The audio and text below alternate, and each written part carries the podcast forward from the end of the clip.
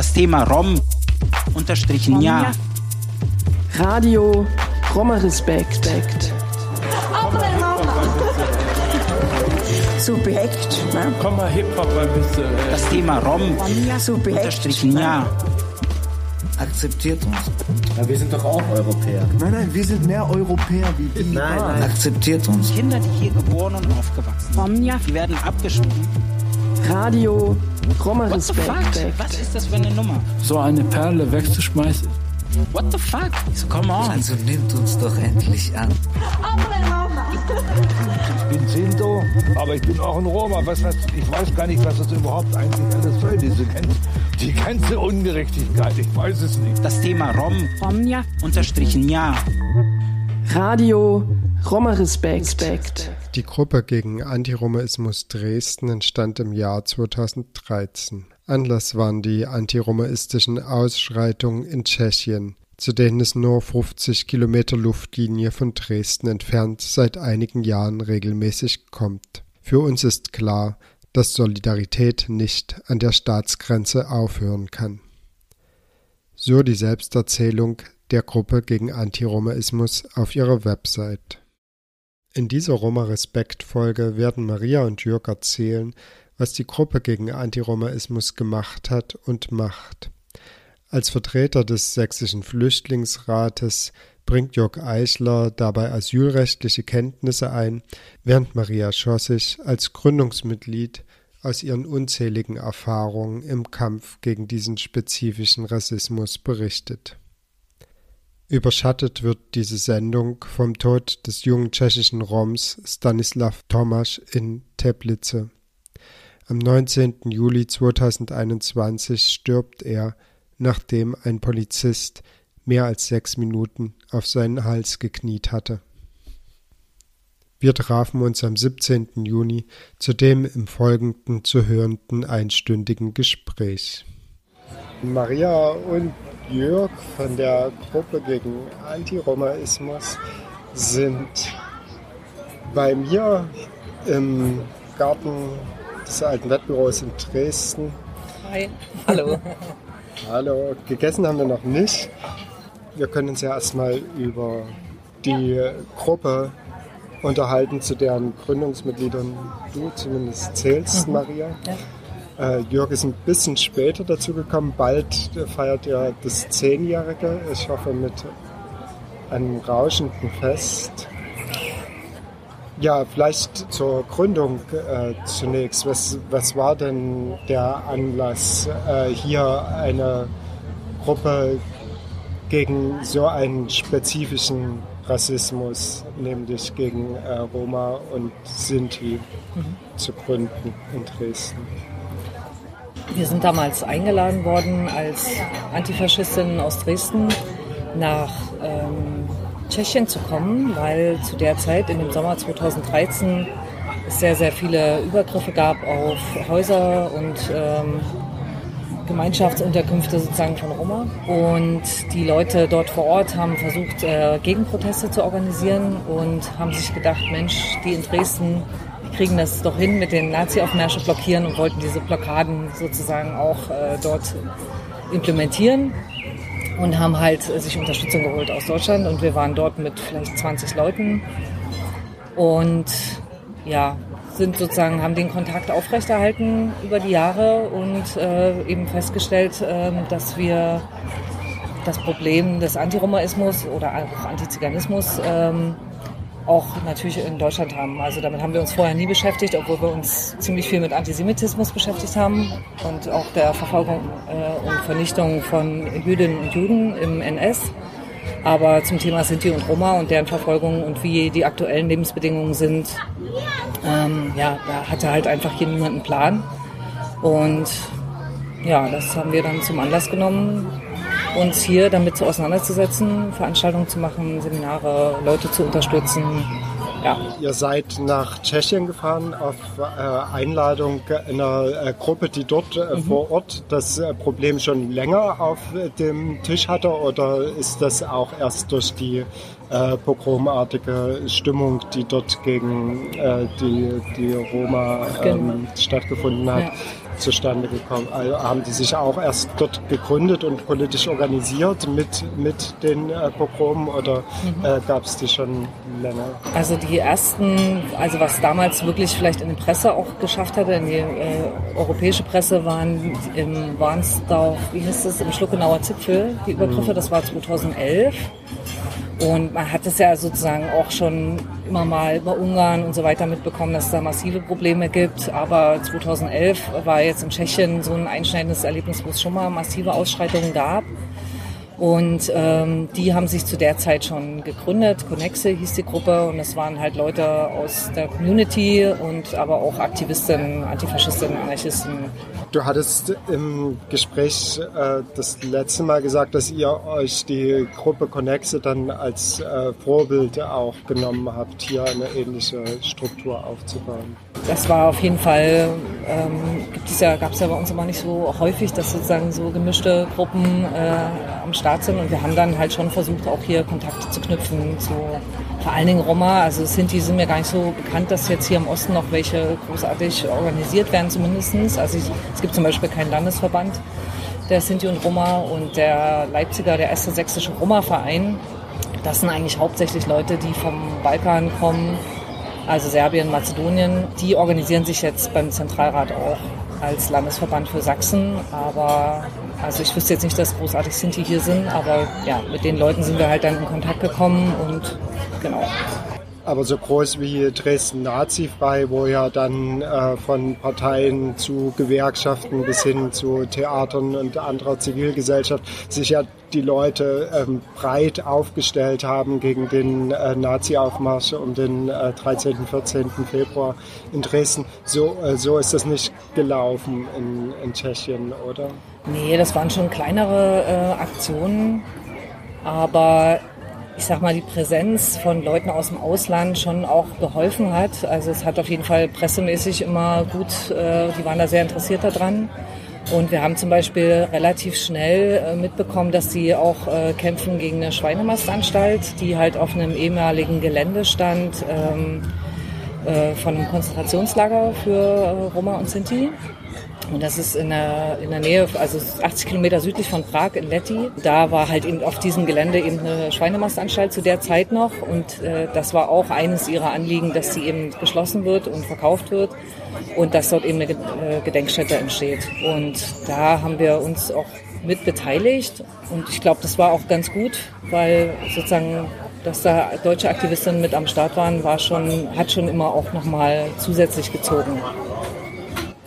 Und diese, ich sag's mal, äh, Feuerlöschpolitik, äh, die ja dort ähm, ja, mit den, den Protesten der Nazis äh, entgegenzutreten, aber auch ähm, dann dafür eben zu kämpfen, die äh, Schweinemastanstalt in, in ja, Gedenkort äh, zu äh, verwandelt, hat die äh, verfangen. Wie, wie lange ist das gegangen? Es ist ja schon fast äh, ja, zehn Jahre her inzwischen. Also die Schweinemastanstalt selber ist in den 70er Jahren gebaut worden und seit den 90er Jahren haben äh, Familien, vor allen Dingen, die dort selber Angehörige verloren haben, äh, versucht, ähm, nachdem die Geschichte dieses Lagers bekannt geworden ist, dafür zu sorgen, dass die Schweinemastanstalt wegkommt. Also es gab, wurde dann eine Erinnerungsstätte dort in der Nähe eingerichtet, aber zu jeder Gedenkveranstaltung im Jahr haben sich dort alle möglichen Leute getroffen, alle möglichen BotschafterInnen und ähm, Angehörige, äh, Roma-Vereine und so weiter. Genau, aber das hat halt immer sehr gestunken, sage ich mal. Also es war schon ähm, sehr penetrant, der Geruch. Und es war klar, es ist, es, das ist, entspricht eigentlich nicht dem, was sozusagen dieser Ort eigentlich sein sollte. Ne? Also dass man sozusagen so als Beiständer neben der, neben der Schweinemastanstalt steht und dann den Leuten äh, gedenkt, die dort umgekommen sind. Ja, das war einfach nicht richtig. Und die haben aber wirklich schon ja, bis zu dem Zeitpunkt, als wir dort eingestiegen sind, sage ich mal, waren die ja schon 20 Jahre unterwegs und haben das versucht. Es gab EU-Resolutionen. Es gab Leute, was weiß ich, wie Beate Glasfeld und so, die sich da engagiert haben oder irgendwelche anderen Künstler. Das war auch ein Sinto, der dort eine Kunstaktion gemacht hatte. Das war schon, ich glaube, 2000 oder 2005 oder so. Also Ähm, also es ist schon immer viel passiert über die Jahre, aber es hat sich halt nicht bewegt und am Ende ähm, ist es dann 2017 oder 2018 ist dann die Schweinemast geschlossen worden ne? und auch verkauft worden. Und das war dann am Ende ein Resultat dessen, dass erstens es nicht mehr so gut lief mit dem Schweinefleischverkaufen wahrscheinlich. Also die hatten wirtschaftliche Probleme. Und dass es natürlich auch trotzdem nicht schick war. Und der damalige Kulturminister vor allen Dingen hat sich da ziemlich eingesetzt dafür, dass es dann auch wirklich mal geschlossen wird und zum, zu einer Gedenkstätte um genutzt wird. Ja, ne, das ist erst kürzlich passiert und eine Gedenkstätte ist dort wahrscheinlich, wird immer noch gebaut. Die, ne, das die ist in Planung, genau. Nach wie vor nicht zugänglich. Ne.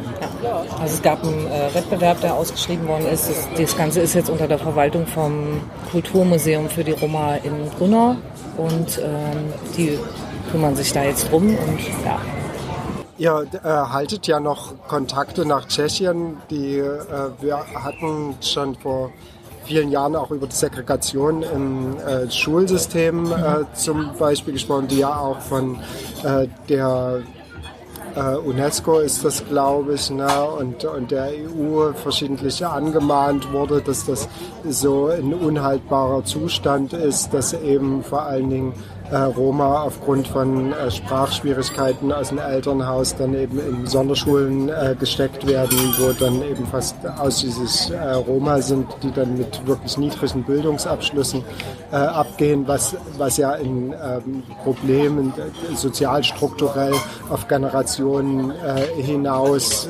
ja. verschärft ne? Oder zementiert im Grunde, weil die Leute natürlich nicht in bessere Jobs damit kommen. Ne? Ähm ich sag mal, auf EU-Ebene ist das, glaube ich, ziemlich klar, dass das ein Riesenproblem ist.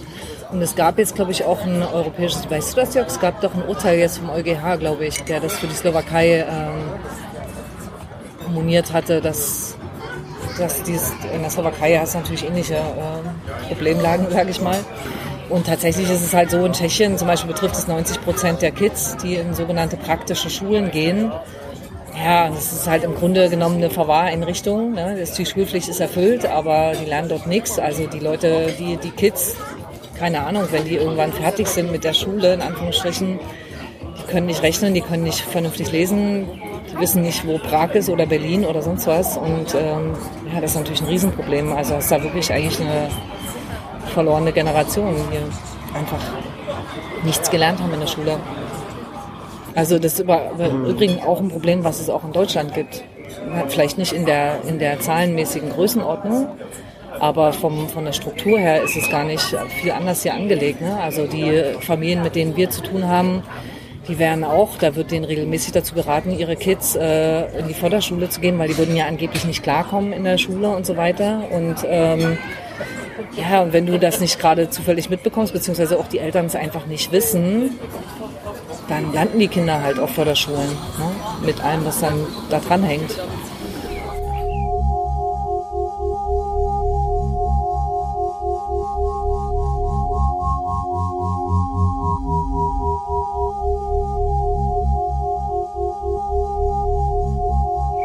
Ihr habt so einen Bleiberechtskampf geführt ne, für eine äh, Familie, die ähm, aus Gründen der Verfolgung, weil, weil sie Roma sind, nach äh, Deutschland gekommen sind. Für die habt ihr ein Bleiberecht erstritten als äh, Gruppe. Ist das richtig? Ja, das kann man schon, das könnte man schon so formulieren. Also das war äh, tatsächlich also ein ganz langer Prozess, also ein jahrelanger Kampf mit den Betroffenen gemeinsam. Ähm, also die Situation war die, dass es eine Familie ist, die im Jahre 2009, glaube ich, äh, in die Bundesrepublik kam und ähm, hier Asylanträge gestellt hatte und äh, ihre, ihre Gründe, warum sie hierher gekommen sind, ähm, die waren zunächst eigentlich, also sie selber hätten das vielleicht gar nicht so beschrieben. Äh, wir sind in, in den Ländern, äh, in denen wir vorher waren, nämlich in Mazedonien und in Bosnien-Herzegowina, verfolgt worden, weil wir Roma sind, sondern äh, sie haben vor allem gesagt, äh, wir können dort als Familie nicht gemeinsam leben. Und das hatte den Hintergrund, ähm, dass die Mutter der Familie mazedonische Staatsangehörigkeit hat und der Vater der Familie aber staatenlos ist.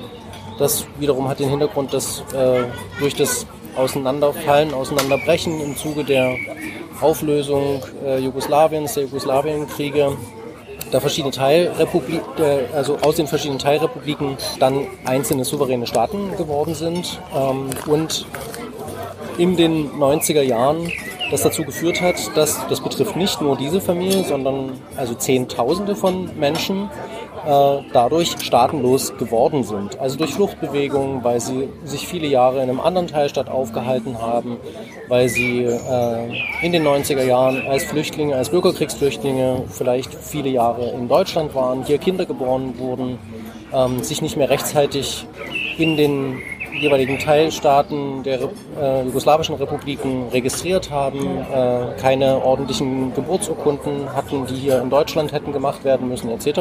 Und das hat dazu geführt, dass der Vater der Familie staatenlos war, schon immer. Also der hatte noch nie ein Papier. Und das hat er quasi auch an seine Kinder zumindest quasi teilvererbt, an die nächste Generation. Und dann stellte sich die Problematik, die Familie hat eigentlich in Skopje, in Mazedonien, der Hauptstadt von Mazedonien, äh, heute Nordmazedonien, gelebt ähm, und die beschreiben das eigentlich immer so, uns, uns ging es prima. Wir haben dort gut gelebt. Wir hatten ein kleines Gewerbe, irgendwie im Schrottgewerbe, die hatten mehrere LKWs ähm, und wir konnten gut leben. Wir hatten sogar mehrere Angestellte. Aber irgendwann kam die Polizei auf uns zu und hat äh, zu dem Vater der Familie gesagt, äh, du darfst hier nicht weiter sein, du darfst nicht, dich weiter hier aufhalten, denn du bist nicht Mazedonier. Ähm, nun ist er ja eigentlich sozusagen der Ehemann dieser mazedonischen Mutter. Aber der Vater ist halt staatenlos und hat keinen Reisepass. Das heißt, er hat auch nie offiziell diese Mutter heiraten können. Die Mutter seiner Kinder. Ne? Ähm, das heißt, sie sind nicht verheiratet. Das hat dazu geführt, dass es dann also irgendwann erstmalig eine Abschiebung von Mazedonien, von dem Vater der Familie gab, nach Bosnien-Herzegowina. Warum Bosnien-Herzegowina? Weil seine, weil seine Mutter ähm, die bosnische Staatsangehörigkeit hat. Bosnien hat ihn nehmen müssen, hat ihm aber auch nicht die bosnische Staatsangehörigkeit gegeben. Ähm, und äh, er hat dort in Bosnien im Prinzip illegal leben müssen. Und das hat dann mehrfach dazu geführt, dass also der Vater ist nach Bosnien abgeschoben worden. Dann hat die Familie entschieden, ja gut, also wir wollen zusammen irgendwo leben, jetzt versuchen wir es in Bosnien. Dann ist also die Mutter, hat die Kinder geschnappt, ist illegal im Prinzip über die Grenze nach Bosnien eingereist. Dann haben die sich dort eine Existenz aufgebaut, haben dort eine Weile gelebt. Dann kam aber wieder die Polizei und hat gesagt, ja, aber Sie, Frau Kambarovic, Sie sind ja hier nicht äh, Bosnierin, Sie sind Mazedonierin ähm, und Sie dürfen sich hier nicht länger aufhalten. Sie sind hier quasi Touristin, Aufenthaltsrecht haben Sie hier nicht. Und tatsächlich kam dann irgendwann die Polizei und hat die Mutter und die Kinder äh, eingesammelt und sie zurück nach Mazedonien abgeschoben. Dann ist der Vater wieder illegal hinterher und sie haben sich ein drittes Mal eine Existenz versucht aufzubauen. Das ging dann nochmal nach Bosnien. Dann haben sie sich sehr lange in Bosnien aufgehalten, weil sie dann dort in Bosnien einen Asylantrag gestellt haben. Also noch wirklich in der äh, unmittelbaren Post-Jugoslawien-Kriegsgesellschaftssituation. Äh, dann haben sie vier Jahre in einem Asylheim, was vom UNHCR äh, betrieben wurde, gelebt und waren eigentlich eingereiht in, ähm, in ein Aufnahmeprogramm, ähm, also als Kontingentflüchtlinge und haben eigentlich nur so ein bisschen gewartet auf den Bescheid, der irgendwann kommen sollte, dass sie nach Kanada oder nach Australien, das war denen auch eigentlich völlig egal, möglicherweise dann eben aufgenommen werden, ausgeschifft werden und eben einen Aufenthaltsort bekommen, wo sie als Familie mit ihren Kindern alle gemeinsam einfach in Ruhe leben können. Dann hat man aber irgendwann in, dieser, in diesem Asylprozess festgestellt, oh, ach so, nee, die Mutter von dem Vater dieser Familie, die hat ja die bosnische Staatsangehörigkeit. Das ist ja dieses Land hier. Dann kannst du hier keinen, nicht wirksamen Asylantrag stellen. Und dann hat man ihnen zwei Wochen Zeit gegeben und gesagt, es tut uns wirklich leid, aber also der Asylprozess stoppte damit ähm, und ihr müsst jetzt hier dieses Heim verlassen. Dann hatten sie noch über zwei Jahre versucht. Also es gab dann, sie haben dann Anwälte genommen, sich beraten lassen. Es gab dann irgendwie eine theoretische Möglichkeit, ähm, in Bosnien über, sag ich mal, Integration. Äh, also ihnen wurde gesagt, ja, ihr müsst halt, ihr braucht einen Wohnsitz, also ein Haus, ähm, ihr braucht Arbeit, eure Kinder müssen hier in die Schule gehen und wenn ihr das eine gewisse Zeit lang durchhaltet, dann könnt ihr hier ein Aufenthaltsrecht oder eben irgendwie die bosnische Staatsangehörigkeit erwerben. Das haben die alles gemacht. Ähm, und am Ende vom Lied, es war halt so eine 50-50 Wahrscheinlichkeit, äh, ist es aber leider nicht geworden. Äh, und sie haben den ablehnenden Bescheid bekommen. Und dann gab es erneut die Situation, dass es sozusagen zum wiederholten Male eine Abschiebung unter Familientrennung gegeben hätte. Und dann hat die Familie entschieden, okay, also irgendwie geht's hier nicht. Und dann haben sie sich Fluchthelfer gesucht und sind tatsächlich mit so einem kleinen Lastwagen nach Deutschland gekommen und haben deswegen hier Asylantrag gestellt. Das ist also schon ist ein bisschen eine spezielle Geschichte, ähm, aber es ist halt eine Geschichte, die durchaus zehntausendfach von Betroffenen genauso eigentlich ähm, erzählt werden kann im, im, ehemaligen Jugoslawien. Genau, dann waren sie seit 2009 in Deutschland, ähm, hatten hier einen Asylantrag gestellt, der Asylantrag ist abgelehnt worden, ähm, aber man hat in dieser Zeit jedenfalls in, bei sehr vielen Familien aus dem ehemaligen Jugoslawien im Wesentlichen darauf verzichtet, äh, Abschiebung ganz akut zu betreiben, sondern äh, aus, sag ich mal, humanitären Gesichtspunkten hat man sie in Ruhe gelassen, ja, geduldet. Ähm, hinzu kam hier bei der Familie noch, der Vater hatte ja keine Staatsangehörigkeit und auch die Staatsangehörigkeiten verschiedener Kinder waren völlig ungeklärt. Und insofern hat es der Ausländerbehörde oder zentralen Ausländerbehörde auch ernsthafte praktische Probleme bereit, weil sie gar nicht wussten, wohin. Sollen wir sie dann zurückschieben nach Mazedonien, nach Bosnien? Wir wissen es einfach nicht so genau. Und die Behörden der äh, bosnischen und also die bosnischen und mazedonischen Behörden haben auch entsprechend auf die Anfragen immer wieder geantwortet, nee, also das sind nicht, das sind nicht unsere Leute, die nehmen wir nicht zurück. Und das hat dazu geführt, dass sie also viele Jahre hier in Deutschland in sogenannten Kettenduldungen, also immer halbes Jahr, halbes Jahr, halbes Jahr eine Duldung, Aussetzung der Abschiebung, also eigentlich das Damoklesschwert der Abschiebung schwebt ständig über dir. Theoretisch kann jede Nacht die Polizei kommen. Ähm, Arbeitserlaubnis ist äh, auch nicht. Äh, Arbeitserlaubnis gab es äh, eine Zeit lang. Äh, der Vater hat auch eine Zeit lang gearbeitet, ähm, ist ihm dann aber äh, auch später wieder entzogen worden. Also es ist eine unheimlich prekäre Situation. Genau, dann haben wir 2016, würde ich sagen, haben wir die Familie kennengelernt, weil die Familie hatte einen Familienhelfer. Es ist ja eine, ist eine Familie mit sehr vielen Kindern. Die haben acht Kinder. Ähm, und genau, die hatten einen Familienhelfer und der hat, der war sehr nah an der Familie dran, äh, hat irgendwann so einen kleinen Hilferuf äh, gestartet, weil er meinte, die, die Problemlagen sind hier so vielschichtig ähm, ja, und so groß. Allem, weil die Abschiebung vorbereitet ähm, und der Druck stieg, ähm, dass, dass er das alleine nicht mehr handeln konnte ähm, und hatte uns dort um, um Hilfe äh, gefragt.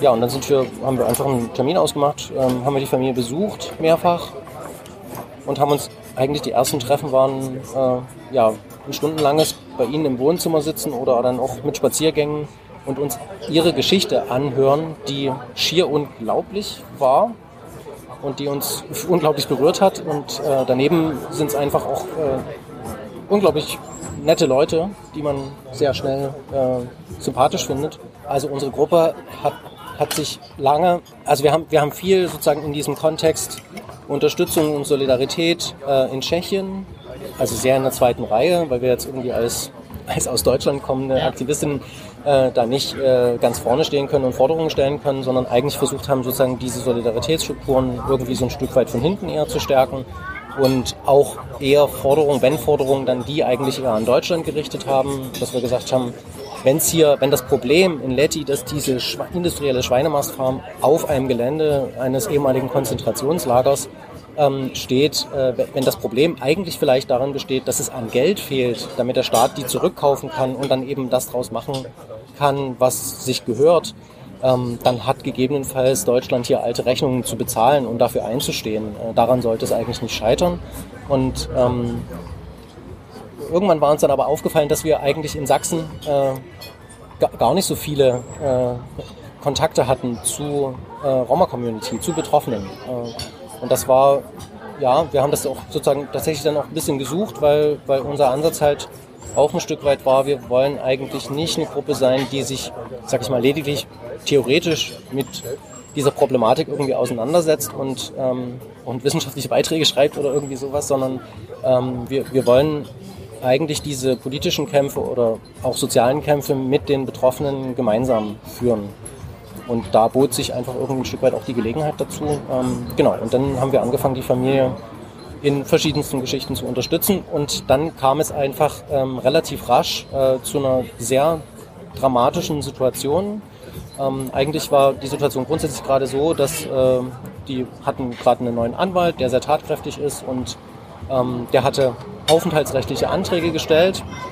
Ähm, die beiden wesentlichen Punkte waren, dass eben erstens der Vater keine Staatsangehörigkeit hat und gar nicht, es ihm gar nicht möglich ist, in sein sogenanntes Herkunftsland zurückzukehren, weil dieses Herkunftsland ihn gar nicht haben möchte, also dass eine Abschiebung unmöglich ist. Und der zweite Grund war die mittlerweile schwere psychische Erkrankung der Mutter, weil diese jahrelange Drucksituation Menschen einfach kaputt macht. Äh, und, und diese beiden Gründe hat er sehr breit ausgeführt, mit vielen Anlagen und so weiter, Anträge geschickt. Ähm, und das hing bei der Behörde und die Behörde hat eigentlich deutlich gemacht, naja, hier, dein Anwalt hat uns ja den Antrag geschickt. Wir werden jetzt äh, nachdenken über diesen, über diesen Antrag und den entscheiden. Und währenddessen hat sie aber im Hintergrund, also heimtückisch kann man schon sagen, die Abschiebung vorbereitet und irgendwann kam tatsächlich ähm, wie aus heiterem Himmel, ohne jegliche Vorwarnung, sondern eigentlich unter Vortäuschung falscher Tatsachen, die haben sie also in Sicherheit gewiegt, nachts mehr als 20 Polizisten äh, in mehreren Fahrzeugen fuhren vor, äh, drangen in die Wohnung ein äh, und haben äh, zunächst mal die Anordnung gehabt, nicht etwa die gesamte Familie abzuschieben, sondern und das ist sozusagen auch nochmal eine Spezialität, wenn man diese Geschichte der Familie kennt, erneut lediglich die Mutter mit den drei kleinsten Kindern. Und der Vater hat dort ähm, die ganze Zeit versucht zu argumentieren, hat die ganzen ärztlichen Schreiben vorgelegt. Also es gab tatsächlich ähm, noch gar nicht so lang her äh, einen ernstzunehmenden Suizidversuch der Mutter ähm, mit Medikamenten. Ähm, hat denen das alles gezeigt und gesagt, ihr könnt, ihr könnt hier nicht meine Frau alleine abschieben. Wenn ihr jetzt wirklich schon hier die Abschiebung äh, durchführen müsst, er hatte schon die Ausweglosigkeit der Lage erkannt, er kann jetzt gar nichts machen, wenn hier 20 Polizisten in, in der Wohnung stehen. Dann, dann müsst ihr uns doch bitte schön alle gemeinsam abschieben. Wir sind eine Familie. Meine Frau könnt ihr nicht alleine mit den drei kleinen Kindern irgendwie äh, nach Mazedonien schicken. Da war die seit 12, 15 Jahren nicht mehr. So. Ähm, und, und sie ist sehr krank. Äh, und die Polizei hat gesagt, ja, wir haben auf unserer Liste halt, wir haben nur die vier Personen drauf. Äh, das machen wir jetzt so, das ist unsere Anordnung. Ja, dann gab es noch die Versicherung, dass äh, die Mutter am Flughafen natürlich nochmal ärztlich untersucht werden wird und wenn es dann ein Problem gibt, dann wird das gegebenenfalls abgebrochen. Diese ärztliche Untersuchung, die hat nie stattgefunden. Und dann rollte die Abschiebung tatsächlich so. Unterdessen gab es dann irgendwie noch einen Anruf von der anordnenden Behörde der Landesdirektion an die Polizei, die dann sagten, ja, es äh, ist durchaus geplant, den Rest der Familie, den Vater und die, die größeren Kinder auch abzuschieben, aber mit einem späteren Flug. Ähm, und dann hat die Polizei gesagt, hier, äh, schick mal heute deine Kinder nicht in die Schule, packt mal, seid bereit, wir kommen dann später, um mittags, um eins kommen wir nochmal wieder und dann holen wir euch. Ähm, und an dieser Stelle hat dann der Vater äh, entschieden, ähm, sozusagen den Anordnungen der Behörden nicht mehr Folge zu leisten, ähm, hat seine Kinder geschnappt ähm, und ist dieser Abschiebung ausgewichen, indem er sich versteckt hat. Ähm, weil für ihn klar war, wenn ich mich jetzt sozusagen auch freiwillig abschieben lasse, dann sind wir erneut als gesamte Familie im, am Ende vermutlich alle in Skopje, stehen ohne Dach über dem Kopf, mit acht Kindern dort und dann stehen wir an genau der gleichen Stelle wie vor zehn Jahren auch schon. Ähm, und die ganze Geschichte geht von vorne los. Und dagegen haben sie sich zur Wehr gesetzt. Das war total mutig, ähm, weil denen war ja auch klar, das ist jetzt irgendwie eigentlich irgendwie formal illegal. Ja, und dann gab es halt verschiedene Leute, die äh, in dieser Situation die Familie unterstützt haben. Ähm, die Familie musste sich tatsächlich drei Monate lang verstecken. Dann hat der Anwalt das hinbekommen, ähm, tatsächlich erstmal wieder Duldungen für, die, für den hier gebliebenen Teil der Familie zu erwirken was so ein bisschen Stabilität wieder reinbrachte. Man hat Eilanträge gestellt, das ist dann zum Oberverwaltungsgericht. Also beim Verwaltungsgericht hat man erstmal verloren, das ist dann zum Oberverwaltungsgericht gegangen. Ähm, und beim Oberverwaltungsgericht, das war dann ein sehr langes Verfahren, äh, also eigentlich Eilverfahren, aber es hat über ein Jahr gedauert, hat man tatsächlich Recht, oder fast zwei Jahre, ja, stimmt, hat man tatsächlich Recht bekommen. Das Oberverwaltungsgericht hat eine eigentlich sehr tolle Entscheidung gemacht. Ja, sie haben geurteilt, dass mehrere Kinder dieser Familie einen Anspruch auf Erteilung einer Aufenthaltserlaubnis wegen ihrer guten Integration, also wegen der langen Aufenthaltsdauer und der, des erfolgreichen Schulbesuchs haben, ähm, dass auch der Vater mutmaßlichen Anspruch auf die Erteilung eines humanitären Aufenthalts hat, weil er eben keine Staatsangehörigkeit hat. Und quasi die Ausländerbehörde damit dann auch dazu gezwungen, diese Aufenthalte zu erteilen. Aber es hat eine Situation gegeben, dass ähm, die Familie erneut 18 Monate lang getrennt war, also die Mutter mit den drei kleinen Kindern 18 Monate alleine in Skopje war, in einer kleinen windschiefen Hütte, die wir dann irgendwie auch besorgt haben und sie sehr oft dort besucht haben etc., versucht bei Behördengängen zu unterstützen. Es ist nicht gelungen, über die gesamte Zeit diese Kinder ähm, zum Beispiel einzuschulen, also ins mazedonische Schulsystem zu bringen weil die ganze Papierbeschaffung, die Nachregistrierung der Kinder und äh, irgendwie noch Dokumente aus Deutschland besorgen, äh, dann muss man warten auf einen Termin, wo die Polizei kommt und guckt, dass die Kinder wirklich dort ihren Wohnsitz genommen haben. Das dauert schon mal ein halbes Jahr, bis diese Kommission da kommt von der Polizei, etc. etc.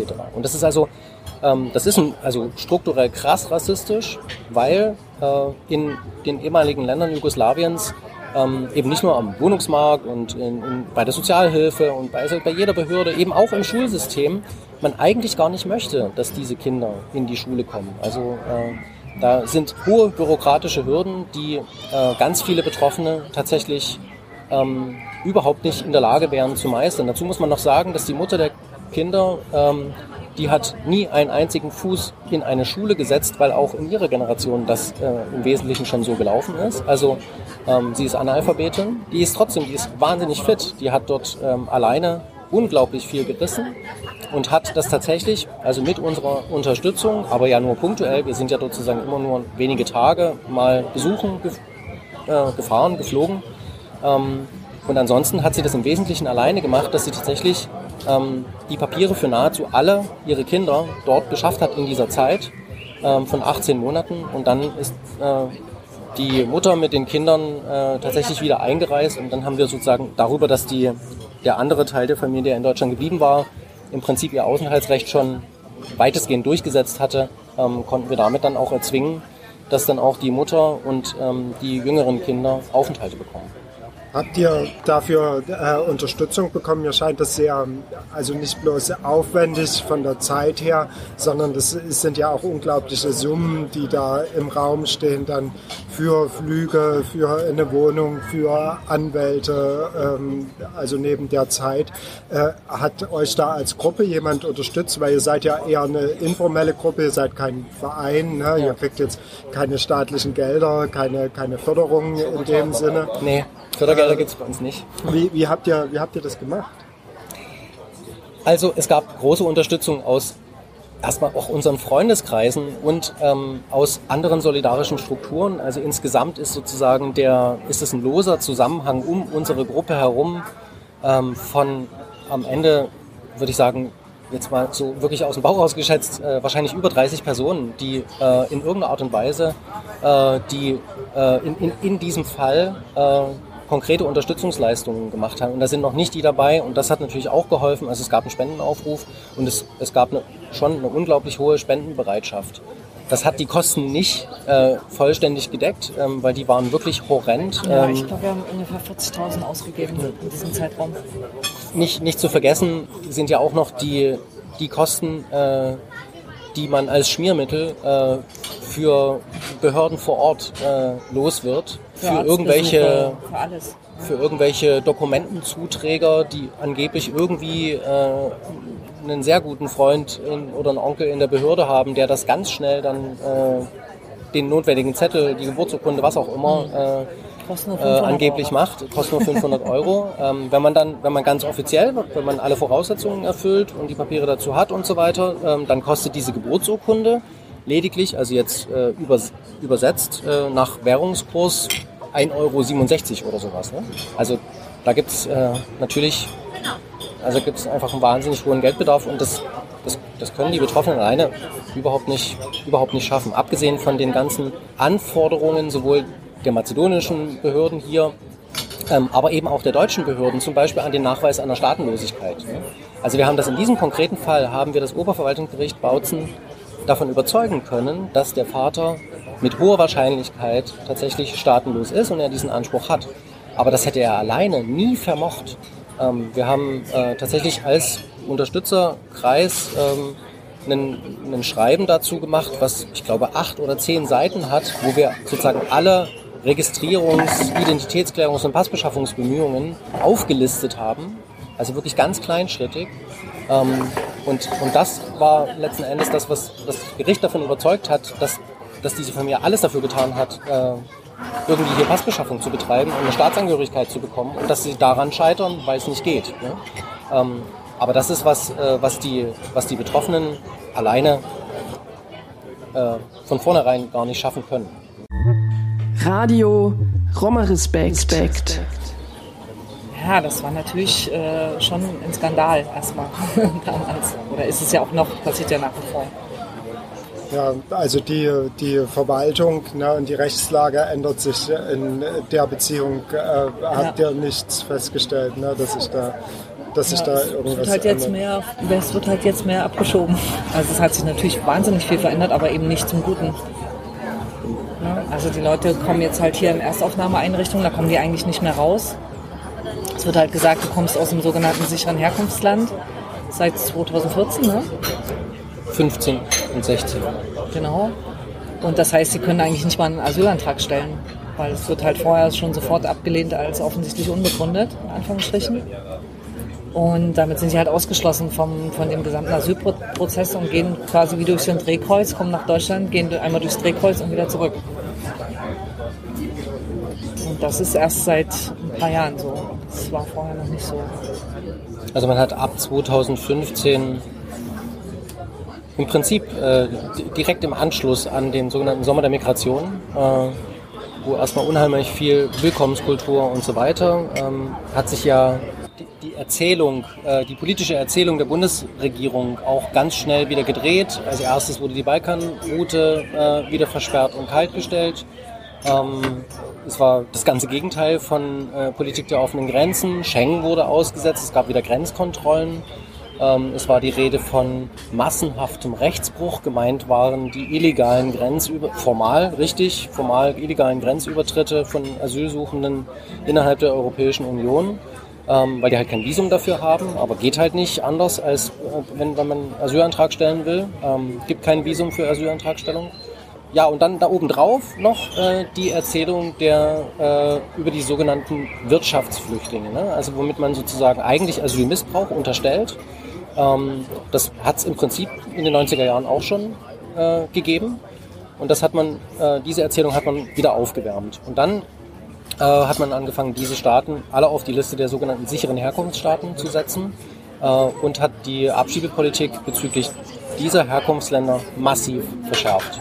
Also da sind äh, wirklich Zehntausende von Betroffenen äh, in den letzten Jahren in die jeweiligen Länder nach Albanien, nach Mazedonien, nach Serbien, nach Bosnien äh, und in den Kosovo abgeschoben worden. Ähm, und also es sind irgendwas zwischen 60 bis 80 Prozent der Betroffenen aus diesen Ländern sind Roma. Ähm, das ist einfach äh, eine Kennziffer. Ne? Äh, und äh, sehr, sehr häufig schiebt man diese Leute in die Obdachlosigkeit und völlige Perspektivlosigkeit ab. Ähm, und man kann eben auch sehen, dass wenn man sich ähm, die Familien anguckt, also die Leute, die äh, in den letzten Jahren gekommen sind, wieder abgeschoben wurden, gegebenenfalls ein zweites Mal kommen, das ist, äh, sind sehr häufig sind das Leute, die im Prinzip schon in zweiter Generation diesen Migrationszirkel mitmachen, weil eben sie gegebenenfalls in, in den 90er Jahren als Kinder mit ihren Eltern auch schon mal da waren. Und das ist ein Migrationszirkel, der eigentlich äh, irgendwie nicht gestoppt wird, weil die sie werden abgeschoben in, äh, in den Kosovo beispielsweise, aber die kriegen noch keinen Fuß auf den Boden. Ähm, die wohnen dort in einer windschiefen, selbst zusammengezimmerten Wellblechhütte äh, und haben nichts zu essen. Ja? Ähm, und wenn ich als Familie mit Kindern nichts zu essen habe, ja, dann versuche ich mit mit, äh, ja, mit allem, was ich irgendwie machen kann, äh, nach einer Alternative. Also kommen die Leute immer wieder. Man muss halt sagen, dass gerade jetzt für Roma zum Beispiel die Anerkennungsquoten in Frankreich oder in der Schweiz sehr, sehr viel höher sind. Weißt du, wie hoch die sind? Ja, nee, das ist genau nicht, aber äh, Also in, in Deutschland um die ist 20 es- Prozent ja, habe ich auf sowas- jeden Fall mal was gesehen. Ja, sowas in der Richtung und in Deutschland ist es halt, geht's gen Null. Also es ist wirklich, und nochmal zurück sozusagen auch auf den historischen Kontext, ne? Verfolgte des NS und so, ist das schon echt krass. Also es ist wirklich zynisch, was die mit den Leuten machen. Ja.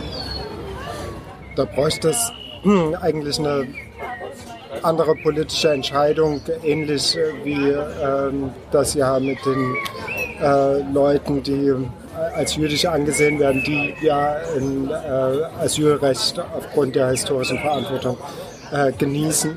Aber so, sowas ist äh, für, für Roma in Deutschland nie in dem Maße auch nur angedacht äh, worden. Ja.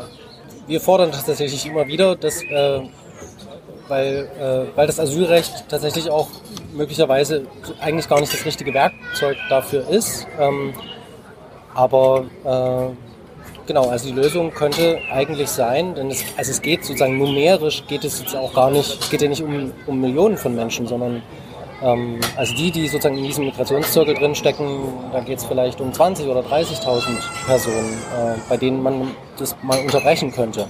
Ähm, und das könnte man durchaus mit einer großzügigen Kontingentregelung, ähnlich wie man das mit äh, Jüdinnen und Juden aus, der, aus den Staaten, Teilstaaten des ehemaligen, der ehemaligen Sowjetunion gemacht hat, ähm, dass man Aufnahmezusagen erteilt äh, und ja, und auf diese Art und Weise irgendwie seiner historischen Verantwortung ähm, gerecht wird äh, und, und äh, eine arg verspätete Wiedergutmachung, die es nie gegeben hat, äh, irgendwie noch leistet. Ja.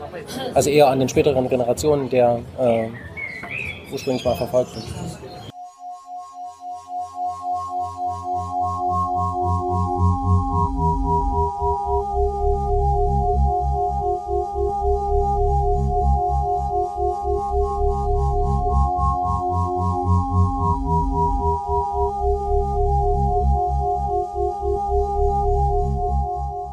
Ihr beschäftigt euch äh, neben äh, so, so einem Bleiberechtskampf auch noch mit äh, anderen äh, Sachen. Ihr habt eine äh, Battle-Lobby ähm, ins Leben gerufen, also eine Lobby für äh, Battlerinnen und Battler, vor allen Dingen in Dresden. Ja, das ist aufgrund eines Stadtratsbeschlusses, glaube ich, oder eines Verwaltungsbeschlusses der äh, Städte äh, Dresden und Leipzig gekommen. Kannst du dazu was sagen, Marie? Hm.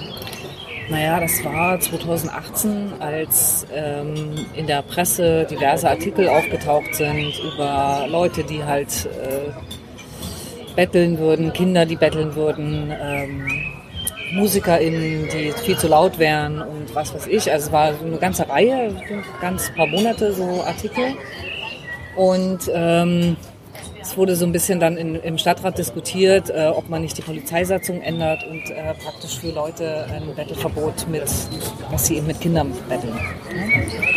Also es war auf jeden Fall klar, aus welcher Richtung das kam und dass es auf jeden Fall einen ganz klar rassistischen Hintergrund gab in dieser Berichterstattung und auch äh, also wie sozusagen auch PolitikerInnen darüber gesprochen haben.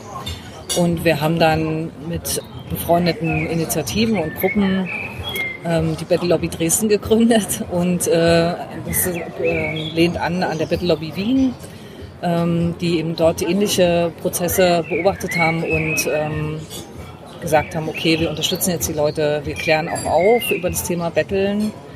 Ne? Also zum Beispiel solche Sachen wie das Betteln ist erstmal ein entspricht sozusagen dem Grundrecht auf Meinungsfreiheit. Ne? Also du darfst äh, sozusagen auf der Straße stehen und um Hilfe bitten. Das fällt unter Meinungsfreiheit. Ist davon gedeckt sozusagen von diesem Artikel.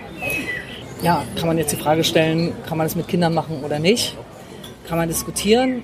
Fakt ist auf jeden Fall, dass ja der, das reine Verbot äh, sozusagen die Leute einfach nur vertreibt. Ne? Das hilft denen ja nicht. Und darum ging es uns, äh, darüber zu diskutieren, ob es nicht am Ende erstmal nur darum geht, arme Leute zu vertreiben und nicht, wie es halt proklamiert worden ist, äh, die Kinder zu schützen. Weil darum ging es natürlich nicht, weil wenn man das wollte, dann könnte man sagen, alles klar, äh, hier ist ein Kita-Platz, hier ist ein Schulplatz oder ein Hortplatz und äh, solange wie du arbeiten bist auf der Straße, äh, ist dein Kind hier untergebracht. Ne? Das war ja aber nicht das Angebot, sondern das Angebot war, äh, wenn du mit dem Kind erwischt wirst, äh, dann zahlst du halt Strafe. Genau. Und ähm, das, da haben wir dann sozusagen Runden einberufen mit den, mit den Stadtratsleuten, mit Journalistinnen und äh, versucht erstmal überhaupt zum Thema Antiromaismus zu sprechen, mit Romanus Humnal vor allen Dingen. Und auch mit äh, Markus End, der sich ziemlich viel mit Medien und Antiziganismus beschäftigt. Und am Ende war es dann so, dass die eigentliche Debatte dann im Stadtrat ziemlich umstritten geführt worden ist, während das zum Beispiel in Leipzig einfach durchgegangen ist. Einfach war, war ja total klar, dass es natürlich verboten werden muss. War es halt in Dresden dann tatsächlich nicht so. Es war dann ziemlich äh, haarscharf. Also wir hätten es fast geschafft. Der Kompromiss war dann, dass ein Duschbus gekauft werden sollte als äh, sozusagen Gegenleistung. Das war dann der Deal, der natürlich ein fauler Deal war, aber gut, ich meine, wir hatten zumindest erreicht, dass es mal eine Diskussion gab um das Thema und dass ein paar Leute vielleicht ein paar Sachen auf dem Schirm haben. Und dann ist jetzt im letzten Winter klar geworden, dass die Stadt Dresden, also konkret die Verwaltung, dieses Geld für den Duschbus einfach nicht ausgegeben hat. Das haben wir dann mitbekommen, das stand dann in der Zeitung. Und seitdem treffen wir uns wieder und äh, haben jetzt natürlich auch im Zuge von Corona äh, gesagt, Leute, macht die Hotels auf, ähm, kümmert euch. Ne? Also ihr könnt ja nicht sagen, alle müssen zu Hause bleiben, aber wenn Leute kein Zuhause haben, dann ist es halt schwierig. Ne? Und deswegen sind wir gerade wieder aktiv als Battle Lobby Dresden. Also es gab, wie gesagt, eine Pause, weil es war dann erstmal so und wir haben ein Obdachlosencafé eingerichtet. Da arbeiten auch Roma, die das betreuen. Wo ist das Obdachlosencafé? Das ist hier in der Neustadt, kleiner Laden, Kosmetik heißt der. Genau, und das ist immer einmal die Woche und da kann man hinkommen. Und wir haben uns auch vernetzt mit anderen StraßensozialarbeiterInnen, die halt das professionell machen und ja, haben regelmäßige Runden mit Leuten vom Stadtrat, mit Leuten vom Sozialamt, um irgendwie auf die Problemlagen, weil die sagen natürlich, ja, es ist alles da und die EU-Leute haben sowieso keinen Anspruch auf irgendwelche Leistungen, die haben halt Pech gehabt. Und für die anderen sind ja Gemeinschaftsunterkünfte, stehen ja zur Verfügung. Das Problem ist halt nur, dass die Leute diese Gemeinschaftsunterkünfte nicht nutzen, aus verschiedensten Gründen. Ja, weil es halt stressig ist, weil du nicht keine Privatsphäre hast, weil du deine Hunde nicht mitbringen kannst, weil du dich auch anstecken kannst in so einer Gemeinschaftsunterkunft natürlich. Ne? Ist ja auch nicht sicher, gerade jetzt so in Pandemiezeiten. Genau, das, darum ging es halt, das zu thematisieren. Und es wäre ja kein Problem gewesen zu sagen, hier, das Taschenberg Palais steht eh leer. Ne? oder das Hotel Bellevue oder kannst du Ja, auch ein anderes in nehmen. ne? Tschechien ist das ja gemacht Richtig, in worden, vielen, anderen, in vielen ne? anderen europäischen Ländern ist es gemacht worden und äh, auch in vielen Städten Deutschlands ist es auch gemacht worden. Aber hier führte natürlich wieder kein Weg rein, weil, keine Ahnung. Vielleicht müssen wir noch dazu noch irgendwas dazu sagen, was das Thema Betteln, Bettelverbot eigentlich mit Antiromanismus zu tun hat. Das Bettelverbot ist ja zunächst mal sozusagen ganz allgemein äh, besprochen worden. Ne? Da gibt es Leute, die äh, hier in unserem Stadtgebiet betteln mit ihren Kindern. Ähm, und es ist, es ist unter dem Aspekt der Kindswohlgefährdung. Äh, uns tun ja die Kinder so leid. Und das ist ja ganz offensichtlich eine Kindswohlgefährdung, wenn Kinder hier äh, stundenlang auf der Straße mit rum, herumstehen müssen äh, und äh, ja, mit ihren Eltern mitbetteln müssen sozusagen. Oder es kommt ja dann fast noch, noch so ein schärfender Gedanke mit hinein. Die Kinder, die werden ja quasi benutzt. Ne? Das ist ja äh, beim Betteln dann das, das äh, zusätzliche Druckmittel, ähm, also auf diejenigen, die man um Hilfe bittet, ähm, dass man dort äh, die, die Kinder sozusagen eigentlich nur vorschiebt und eben äh, ja, quasi eigentlich ist fast so was kurz vor der Kinderarbeit. Ne? Ähm, ja, und wenn man halt, äh, also das ist, ist, ist so offiziell nie gesagt worden, aber die Personen, um die es da geht, äh, sind halt erneut wieder Roma. Hier jetzt in Dresden weitestgehend Roma aus äh, der Slowakei. Warum kommen die? Ähm, die kommen deshalb, weil sie in der Slowakei, äh, die allermeisten von denen leben in der Ostslowakei. Das ist ohnehin sozusagen der deutlich ärmere Teil äh, der Slowakischen Republik, ähm, weil sie dort äh, tatsächlich nicht überleben können, weil die Lebensbedingungen in der Slowakei so schlecht sind. Ähm, also ähnlich wie die Verhältnisse, die wir am Anfang über Tschechien beschrieben haben, aber vielleicht tatsächlich noch mal ein Stück verschärfter. Also man findet keine Arbeit, man, findet kein, man bekommt keine Wohnungen, ähm, man bekommt die Kinder nicht in die Schule etc. pp. Ähm, dass sie versuchen, hier in irgendeiner Art und Weise sich eine Existenz aufzubauen. Und hier haben sie natürlich aber eben auch, und sie können erstmal hier einreisen, sie haben ja sozusagen, sie sind EU-BürgerInnen, also sie haben ja einen slowakischen Pass, die haben in der Regel die slowakische Staatsangehörigkeit, also Staatenlosigkeit spielt als Phänomen, glaube ich, keine große Rolle. Aber sie sind halt quasi erstmal zunächst nur wie Touristen. Ne? Und da auch hier der Arbeitsmarkt äh, nicht so funktioniert, dass ich als slowakische Romnia äh, schnell eine Arbeit finden würde. Zumal ohne Ähm, Meldeadresse. ne? Ohne Meldeadresse, genau, ohne Wohnung tatsächlich eben auch, ist es ja auch ein ganz praktisches Problem, ähm, kommen die eben tatsächlich auch nicht in eine längere EU-Freizügigkeit, zum Beispiel eben als Arbeitnehmerin oder sowas. Ne? Ähm, viele von denen. Und dann sind sie darauf angewiesen, äh, ihr Überleben irgendwie mit, mit Betteln zu sichern. Ähm, und das ist eben offensichtlich immer noch äh, ja, ein besseres Einkommen als das, was sie in irgendeiner Art und Weise in der Lage wären, in der Slowakei äh, zu generieren. Man muss jetzt sagen, es sind jetzt auch nicht viele Leute, die hier sind. Ne? Es wird halt total hochgebauscht.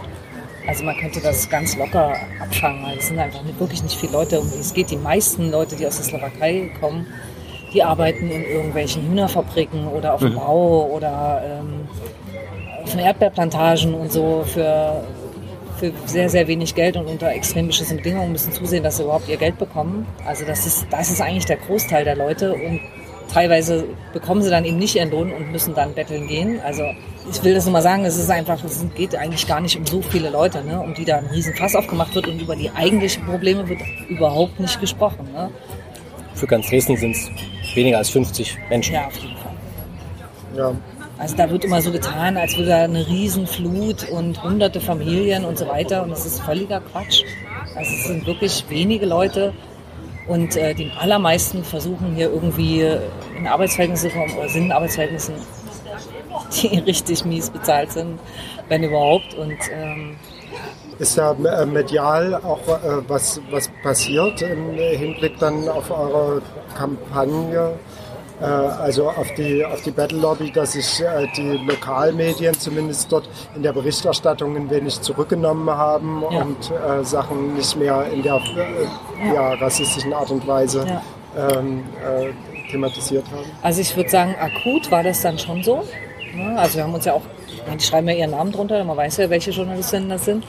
Und äh, das, die haben das dann schon auch irgendwie eingesehen, haben sich ja zurückgehalten. Aber jetzt geht's gerade wieder los tatsächlich. Also da hat man wirklich das Gefühl, okay, so viel ist jetzt nicht hängen geblieben offensichtlich. Äh, oder man kann selber damit Geld verdienen. Das kann ja auch sein, ne? dass die Zeitungen sagen, damit haben wir viele Klicks und so. Weil es eben ähm, so ein massives äh, Problem ist, dass dieser Rassismus ich glaube, ich habe es letzte Mal schon gesagt, der ist halt so normal. Das ist, ähm, du musst gar nicht die Worte erwähnen. Ne? Du, musst, du sprichst von Bettlerin, ist klar, wovon alle reden. So, ne? Du sprichst von Armutszuwanderung, ist klar, worum es geht. Also die, die, es wird ja gar nicht offen gesagt, äh, wir haben was gegen Roma. Das hat ja hier kein Mensch. Das ist in anderen Ländern anders. Aber hier würde das sich natürlich überhaupt nicht gehören und deswegen macht man das auch nicht. Aber du hast halt bestimmte Schlagwörter und es ist total klar, wer gemeint ist. Und es ist auch total interessant, sich anzugucken, wie das dann medial noch besprochen wird. Ähm, da gibt es dann noch ganz andere Ein Einst- Einsprengsel. Ähm, also weitere Chiffre, äh, ohne, ohne das Wort Roma zu nennen. Ähm, da ist dann von Clanstrukturen die Rede. Äh, die, also im Prinzip, da werden kriminelle Netzwerke herbei halluziniert, die, äh, also die, die sozusagen ja, die, richtig Asche machen auf unsere Kost, auf Kosten unseres Mitleids sozusagen und, und sich angeblich im, im, im Hinterhof dann ihre fetten Mercedes äh, davon finanzieren etc. Ne? Also das ist auch ein Bild, ähm, was dort immer wieder aufs Neue reproduziert wird und offensichtlich total gut verfängt. Nun, äh, es stellt ja auch die äh, Europäische Union äh, viele Gelder bereit für so äh, Integration, ne, für Minderheiten und so. Habt ihr gesehen, dass da irgendwas äh, von ankommt? Ich meine, gut, wir sind jetzt hier im äh, Projekt Roma Respekt mit dem Podcast. Ne? Das ist unter anderem von EU und äh, Familienministeriumsmitteln äh, genau für solche Integrationsleistungen auch äh, da. Aber äh, seht ihr darüber hinaus, dass, ähm, dass irgendwas äh, von, von diesen Maßnahmen verfängt, die dort äh, ja, getroffen werden, um genau solche Missstände irgendwie Nee, also- einzudämmen? Im, Im Wesentlichen kann man sagen, wirklich nicht. Ähm, und zwar, also wir haben uns sowohl für den tschechischen Kontext als auch hier im, im deutschen Kontext ähm, haben wir uns genau diese Sache auch ein bisschen genauer angeguckt. Es gab ja, ja diese. Auch in, auch in Mazedonien haben wir uns ja. auch mit Leuten unterhalten, ja. also auch mit Leuten von Roma-Organisationen, die sagen, das ist. Es gab ja diese, diese, diese Roma-Decade, ähm, also wo die Europäische Union äh, also wirklich richtig viel Geld zur Verfügung gestellt hat. Ne? Also das muss man einfach sagen. Am Geld selber mangelt es eigentlich nicht, daran scheitert es nicht. Ähm, aber es wird, es wird eine Industrie darum herum äh, dadurch gegebenenfalls finanziert, äh, die ja sehr viel Carework zum Beispiel äh, macht und so weiter, aber die nicht, die keinen Ansatz hat, irgendwie, wir, wir, wir arbeiten irgendwie eigentlich im Grunde genommen daran, die Notwend unsere Notwendigkeit abzuschaffen, also irgendwie auf eine Langfristigkeit ähm, hinarbeitet, das eben zum Beispiel äh, dafür zu sorgen, äh, dass Roma-Kinder auf ganz normale Schulen gehen und ganz normale Schulabschlüsse erwerben und so weiter. Ähm, und dass man über diese Probleme dann vielleicht in zwei, drei Generationen irgendwann nicht mehr mehr reden müsste, sondern es werden eigentlich immer nur äh, die offensichtlichsten Missstände irgendwie so ein bisschen zugedeckt ähm, und mehr passiert eigentlich nicht. Und bei den Betroffenen selber äh, kommt, es im Wesentlichen eigentlich nicht an. Und gleichzeitig, also gerade auch im tschechischen Kontext ist das sehr, sehr stark, äh, gibt es eben in der, in der tschechischen Bevölkerung, äh, also der tschechischen Nicht-Roma-Bevölkerung, dieses Bild, ähm, dass eben wahnsinnig viel Geld, ja, dass, dass die Community sozusagen, die, äh, dass Roma mit wahnsinnig viel Geld ausgestattet würden ähm, und trotzdem nichts auf die Reihe kriegen und so weiter, aber das Geld kommt halt bei denen überhaupt nicht an. Ähm, gibt vielleicht noch ein, eine Geschichte, die man noch äh, auf jeden Fall erzählen kann, weil sie, weil sie irgendwie was zeigt, jetzt hier für Deutschland. Ähm, es gibt ja das äh, in Berlin das zentrale Mahnmal für die Ermordung der europäischen Sinti und Roma äh, im Nationalsozialismus. Ähm, da ist lange politisch drum gerungen worden. Das war ein Prozess von über 20 Jahren. Ähm, dann ist es im Jahre 2012 eingeweiht worden von Bundeskanzlerin Angela Merkel.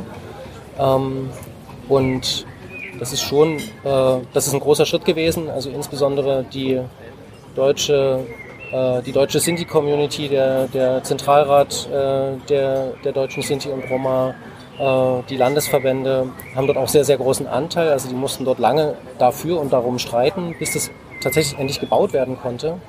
Ähm, und vor einem Jahr oder anderthalb Jahren ging die Debatte, glaube ich, los. wird gerade diskutiert. Die Deutsche Bahn will in Berlin eine zusätzliche Strecke bauen, und dafür muss dieses Gelände untertunnelt werden. Und äh, deswegen, äh, also die Deutsche Bahn hat eigentlich überhaupt nicht weiter darüber nachgedacht. Es war eine absolute Selbstverständlichkeit, dass man dann, äh, dass, dieses, dass dieses Mahnmal dann eben einfach, das ist halt dann Baustelle und das wird dort einfach abgebaut. Das stellen wir dann eben einfach woanders hin. Also das war der ursprüngliche Plan. Sie hatten gar nicht, sie hatten einfach nicht auf dem Schirm äh, dass da das Mahnmal irgendwie dieser, dieser Großbaustelle äh, irgendwie im Wege ist. Das ist eigentlich nur so by the way irgendwann mal rausgekommen, als dann die Planung einigermaßen fertig war. Ähm, dann gab es sozusagen äh, ja, betroffene Verbände, die dort Alarm geschlagen haben und gesagt haben, also Moment mal, das, äh, darüber müssen wir irgendwie nochmal reden.